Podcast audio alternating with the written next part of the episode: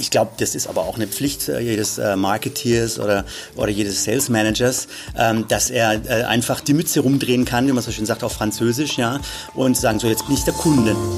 Marketingbörse. Der Podcast. Powered by justpodcast.de. Sie hören den Podcast der Marketingbörse. Ich bin Uli Harras und verbunden bin ich mit Markus Zürn. Er ist CMO, also Marketingleiter von ATU, der freundlichen Werkstatt die auch Ihnen weiterhilft. Uns allen, mir zum Beispiel auch, Herr Zürn. Hallo, Herr Zürn. Einen wunderschönen guten Tag, hallo. Ich bin ja zufriedener Kunde bei ATU. Das mal gleich vorneweg. Das freut mich. Das freut mich sehr. Und ich war sogar schon zufrieden, bevor Sie da waren. das freut mich noch mehr. Das freut mich noch mehr. Das ist ein gutes Zeichen für unsere Servicequalität. Ja. Das wollen wir nachher noch ein bisschen ausführlicher besprechen. Zunächst mal zu Ihnen. Ich habe so den Eindruck, Sie haben so einen Hang Richtung Frankreich. Kann das angehen? Dort studiert, an der International Business School, dort auch tätig gewesen, in äh, einem Konzern, diverse andere Stationen. Aber sagen Sie mal Frankreich, das löst bei Ihnen was aus, nehme ich an. Das ist eigentlich ganz einfach, weil ich äh, während des Studiums in Heidelberg äh, meine jetzige Frau kennengelernt habe, 1992, eine, eine ganz fesche Französin und ja, die habe ich dort kennengelernt und äh, die hat ihren Master äh, in Deutsch gemacht und hat mir dann gesagt, so du, ich gehe zurück nach Paris und ich so, oh, ja, wie schade, ja, da komme ich mit. und da habe ich einfach fertig studiert in Paris an so einer Business School, an der internationalen und dann ging es einfach los mit verschiedensten Rollen dort. Ne? Also Nochmal ganz lustig auch, also als ich dann studiert hatte sozusagen, ich wollte mein Alter nicht outen, aber da gab es ja noch nicht so viel Internet. Ne? Also meine Kinder fragen mich immer, ja, wie habt ihr denn das gemacht früher mit dem E-Mail und mit WhatsApp? ja, ja, das gab es da halt noch nicht. Ne? Also es ist ganz spannend, äh, wenn man da mit den neuen Technologien dann reinwächst. Also ne? Sie sind sozusagen noch oldschool genug, um auch beide Welten miteinander zu verbinden, denn manchmal hat man so den Eindruck, es geht zu sehr ins Digitale und hallo, da war noch was, aber es ist ja wirklich spannend. Sie waren von Anbeginn sozusagen bei dieser Digitalisierung, dieser viel beschriebenen, dabei. Sie haben die ganze Entwicklung mitgemacht. Sehe ich das richtig? Ich habe wirklich tatsächlich sozusagen von der Pike auf auch die, die Digitalisierung mitbekommen und wie dort äh, GSM-Module mit 9600 Boards Kreditkarten autorisiert haben. Das war zum Beispiel meine erste Station äh, und äh, habe dann auch, damals hieß es noch ähm, Machine to Machine, da war ich auch in einer Startup. Äh, heute nennt man das IoT, nicht wahr?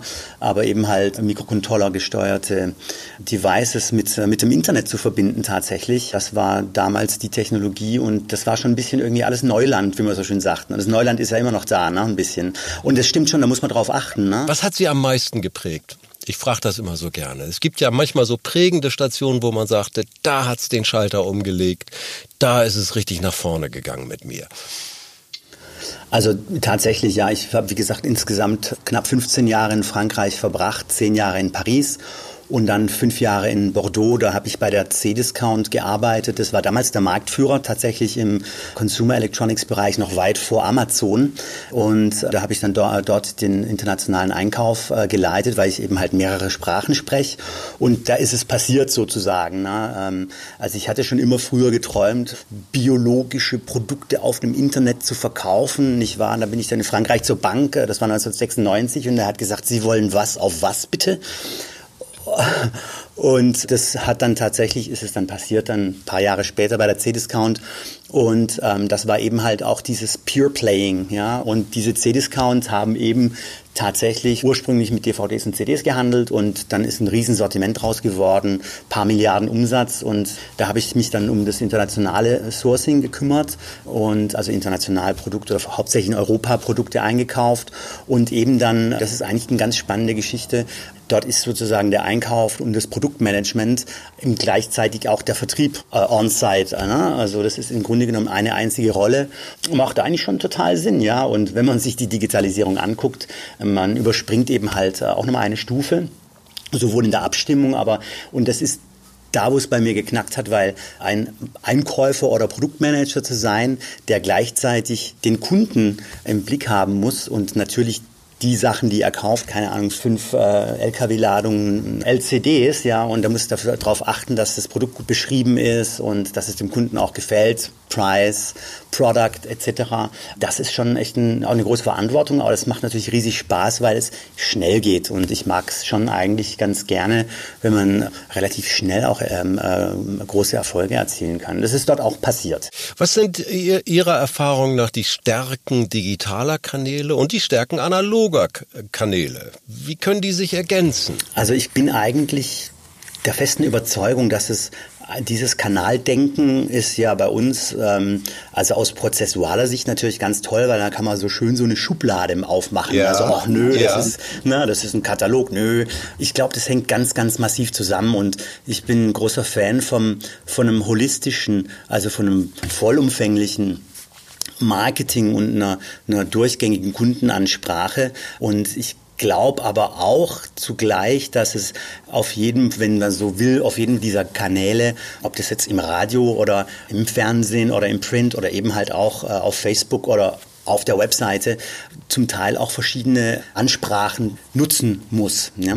Was ich damit meine, ist natürlich nicht, dass wir dann äh, verschiedenste Themen äh, in verschiedensten Formen spielen, sondern dass wir die richtigen Kunden am richtigen Platz mit dem richtigen Angebot äh, oder dem, dem, richtigen Produkt zur richtigen Zeit eben halt mit dem richtigen Preis äh, adressieren. Das ist, glaube ich, eher das Wichtige. Und Stärken oder Schwächen ähm, ist relativ schwierig zu sagen. Ich denke, wenn eine Firma unbedingt ihre Brand extrem stärken möchte oder bekannt machen möchte und wirklich in den, in den Kopf, in den First Choice der Kunden rein möchte, dann braucht man natürlich ein Broad Media, wie man so schön sagt. Und da ist äh, TV und Print natürlich auch prädestiniert. Wir sind nach wie vor noch, und Radio auch, also die, die Above-the-Line-Medien, ähm, weil man dort eben halt die meisten Kontakte machen kann. Der Nachteil dort ist, dass die Messbarkeit dieser Kommunikationskanäle relativ schwierig ist, weil ich eben halt kein Cookie setzen kann oder nicht sehe, ob die Person bei mir ähm, ihre Daten hinterlassen hat oder nicht. Ne? Ich, ich merke so, Sie denken immer sehr kundenorientiert. Nutzen Sie auch Ihre eigenen Produkte? Ich könnte mir das vorstellen, dass Markus Zürn so vielleicht so einen kleinen noch Alibi-Account aufmacht und selbst bei ATU mal einen Termin bucht, um mal zu gucken, wie das alles funktioniert. Ja, na, selbstverständlich. Es ist ganz, ganz, äh, ganz spannend, dass Sie das so sehen. Ist tatsächlich so. Ich glaube, das ist aber auch eine Pflicht äh, jedes äh, Marketeers oder, oder jedes Sales Managers, dass er äh, einfach die, Mü die Mütze rumdrehen kann, wie man so schön sagt, auf Französisch, ja, und sagen, so jetzt bin ich der Kunde, ne? Und selbstverständlich, und das, das habe ich auch tatsächlich gemacht in den letzten knapp zwei Jahren hier, ich klick wirklich einfach alles durch. Selbstverständlich. Also ich mache mein Personal Shopping und ich stelle mit die Zielgruppen ein und es gibt auch tatsächlich, also manchmal Ärger. Ich meine, die kennen mich, ja. Ich muss es verstehen und es ist nicht, um die Leute dann irgendwie zu kritisieren, sondern ich muss es einfach verstehen, warum was gut funktioniert oder warum einfach nicht. Weil es ist, geht ja immer drum. ich meine, ich habe eine riesen Verantwortung hier. Ich, ich äh, darf oder muss ja Geld ausgeben und äh, ich, das ist schon wie, als ob das mein, Einzel mein, mein Taschengeld ist. Und die Werbeeffizienz ist extrem wichtig, die Kosten-Umsatz-Relation, aber auch der ROI äh, und die muss man halt in den verschiedensten Produkten oder Produktkategorien sauber steuern. Ja, Sie sind da ja in hochkomplexen äh, Themen drin. Ich darf das verraten, Sie haben mir zur Information ja, eine kleine PowerPoint geschickt. Ich muss Ihnen ehrlich sagen, ja, ich habe vielleicht noch die Überschriften verstanden. Äh, mögen Sie uns so ein bisschen was verraten, ohne Ihre Konkurrenten allzu schlau zu machen? Ach, ich habe ja immer gesagt, love your competition. Weil je besser du die kennst, also liebe erstmal deinen Kunden, klar, du musst den Kunden in- und auswendig kennen, aber auch die Konkurrenz. Und äh, eigentlich habe ich zwei Stories. Also eins ist, im Grunde genommen haben wir ja bei der ATU in Deutschland so, äh, knapp 600 Filialen.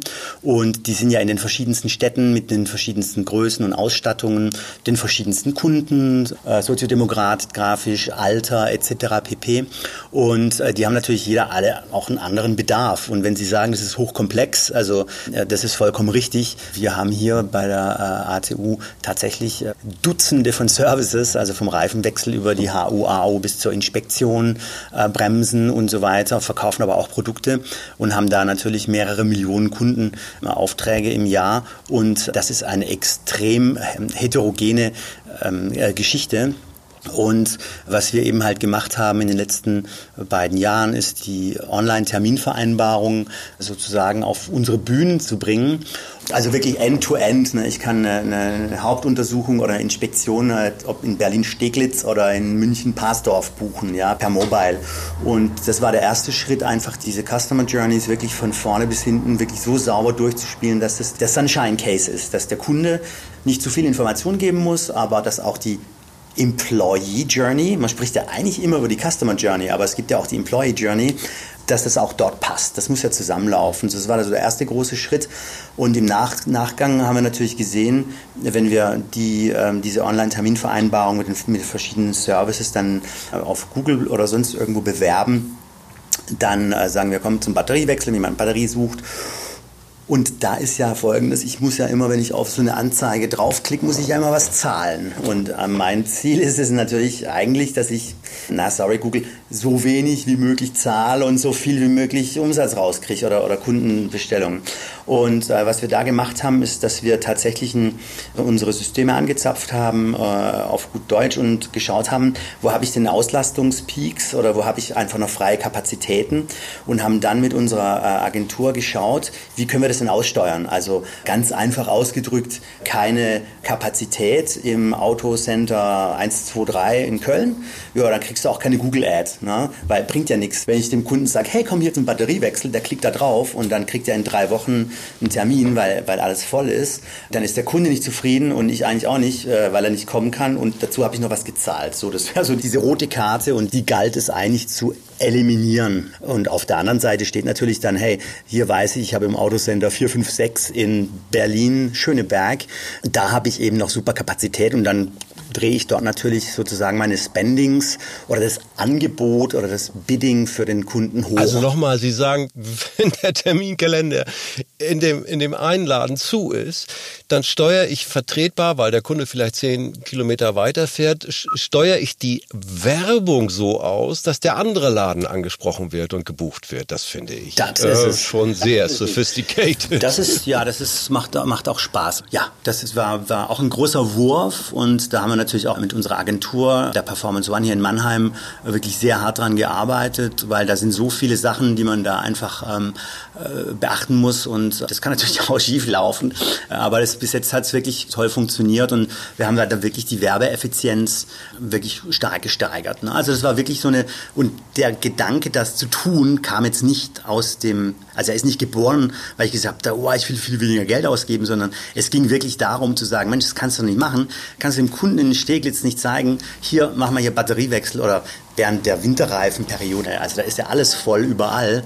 Und ich zeige ihm was an, der freut sich, oh cool, ich kriege einen Termin, klick drauf. Dann habe ich drei Wochen später einen Termin, aber es schneit. Ich brauche das ja sofort. Von dem her macht es total Sinn, dann die Kunden umzuleiten. Und da ging es eigentlich drum, hauptsächlich. Ne? Also der, der schicke Nebeneffekt ist natürlich auch, dass es einfach kosteneffizienter ist, aber das, das hat ganz gut Spaß gemacht. Ich habe Ihnen das ja zu Beginn gesagt, ich bin zufriedener ATU-Kunde. Das hängt damit zusammen, dass ich nicht lange unnötig warten muss, und das haben sie nochmal in den Feinheiten verbessert. Das kann ich mir auch herausfordernd vorstellen. Also ich meine, der, der, die ATU ist ja dann trotzdem gut geölter Laden. Ne? Ich meine, der hat, der hat ja ein paar Jahre auf dem Buckel und ähm, das sind immerhin knapp 600 Werkstätten. Das ist natürlich auch vom Backoffice und von den Operations her auch was sehr, sehr, sehr gelerntes. Was natürlich immer schwierig wird und was wir eben nicht beeinflussen können. Und da, da hängt ja ein großer Teil unseres Geschäfts dran, weil das Wetter hat ja einen großen Einfluss auch dann auf die Ausstattung des Wagens, nicht wahr? Also und ähm, ich glaube jetzt gerade durch die durch den ganzen, ich würde mal mir erlauben sagen zu dürfen, vielleicht durch den Klimawandel oder durch die durch die geänderten Wetterzustände, ne? also kann man ja auch so formulieren, äh, ist es natürlich eine riesen Challenge, weil äh, wenn es dann eben halt nicht nicht eiskalt wird, was machst du denn da mit deinen Winterreifen? Und ne? also das sind Sachen, die die sind relativ äh, schwierig zu planen. Ich ahne das schon. Sie Sie Sie Sie koppeln das Werkstattmanagement an die Wettervorhersage? ähm, selbstverständlich. Wenn es mal hier kurz hagelt in München, dann äh, schicken wir Nachrichten raus über verschiedenste Kanäle, um zu sagen, so hast einen Hagelschaden, kommst zu uns. Man kann das Precision Marketing nennen. Ich nenne es gerne Smart Data, weil ähm, wir haben ja und das ist ja auch das Tolle, und das fasziniert mich ja so an, an, an meinem Job. Wir haben ja zwei verschiedene Sachen, die total miteinander inter interagieren. Wir haben ja unsere internen Daten, die On-Site-Daten von der Webseite, nicht wahr? Und äh, die in den Werkstätten und die CRM-Daten. Das ist so intern. Und da gibt's noch das, die externen Daten, Customer Behavior, geografische, Advertising, Konkurrenz, meteorologische, saisonale. Und wir müssen einfach verstehen, wie die, wie die Kunden ticken, was die wirklich benötigen, um ihn tatsächlich auch abzuholen, weil ich glaube, äh, und das meinte ich auch mit dieser Geschichte, dass wir den Kunden einfach zur richtigen Zeit am richtigen Ort mit dem richtigen Angebot erwischen müssen, sonst, sonst klappt das nicht. Wie messen Sie denn die Kundenzufriedenheit, Herr Zürn? The customer is king and his scepter is the smartphone oder auf Deutsch, der Kunde ist König und sein Zepter ist das Smartphone.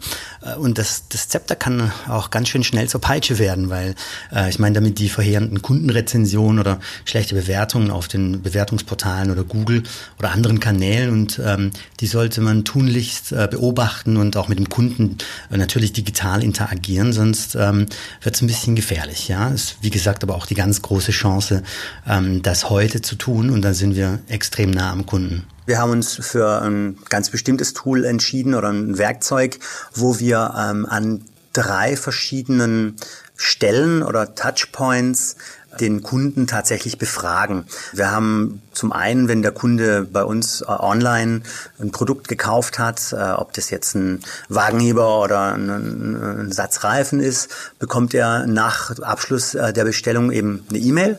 Und das Gleiche machen wir nach dem Abschluss der Buchung eines Termins und nach Abschluss der Werkstattaufträge. Also wenn der Kunde gerade Darf, darf ich mal dazwischen grätschen? Ja. Da, ich, ja. Ich, ich antworte immer nur, wenn ich hochzufrieden bin. Haben Sie auch so richtige Motze? Also wenn mir das alles nicht gefallen hat, klicke ich auch das weg. Kriegen Sie da auch die wirklich, äh, Sie wachsen ja nur mit der, mit der Kritik, wo Sie sagen, au, ouch, da hat er ja recht, das können wir verbessern. Super Frage. Ich persönlich halte die, äh, die Antwortfreudigkeit unserer Kunden für sehr hoch. Und das ist ja unser internes Tool. Es gibt ja auch noch die externe Möglichkeit, unaufgefordert, also in diesem Fall ist die Kundenzufriedenheitsmessung ja eine aufgeforderte, weil ich den Kunden ja anschreibe, so Mensch, du kannst mal sagen, wie, hat's, wie war ich denn? Und ähm, die andere ist ja, ist ja diese ähm, Reviews auf Google. Und sie haben schon recht tendenziell, äh, wenn man super zufrieden ist, dann machen, boah, das hat mir gefallen und ich will ja eigentlich allen Leuten sagen, wie toll das war. Und dann gibt's natürlich meistens, also es gibt relativ wenige mittelmäßigen. Ne? Es gibt eben halt die, die wirklich stinksauer sind oder wo wirklich auch was schief lief. Ne? Und das ist das Tolle, weil ähm, wir haben das so aufgestellt, dieses Tool, das kommt jetzt nicht irgendwann mal hinterher mit einer Taube reingeflogen, sondern es ist live.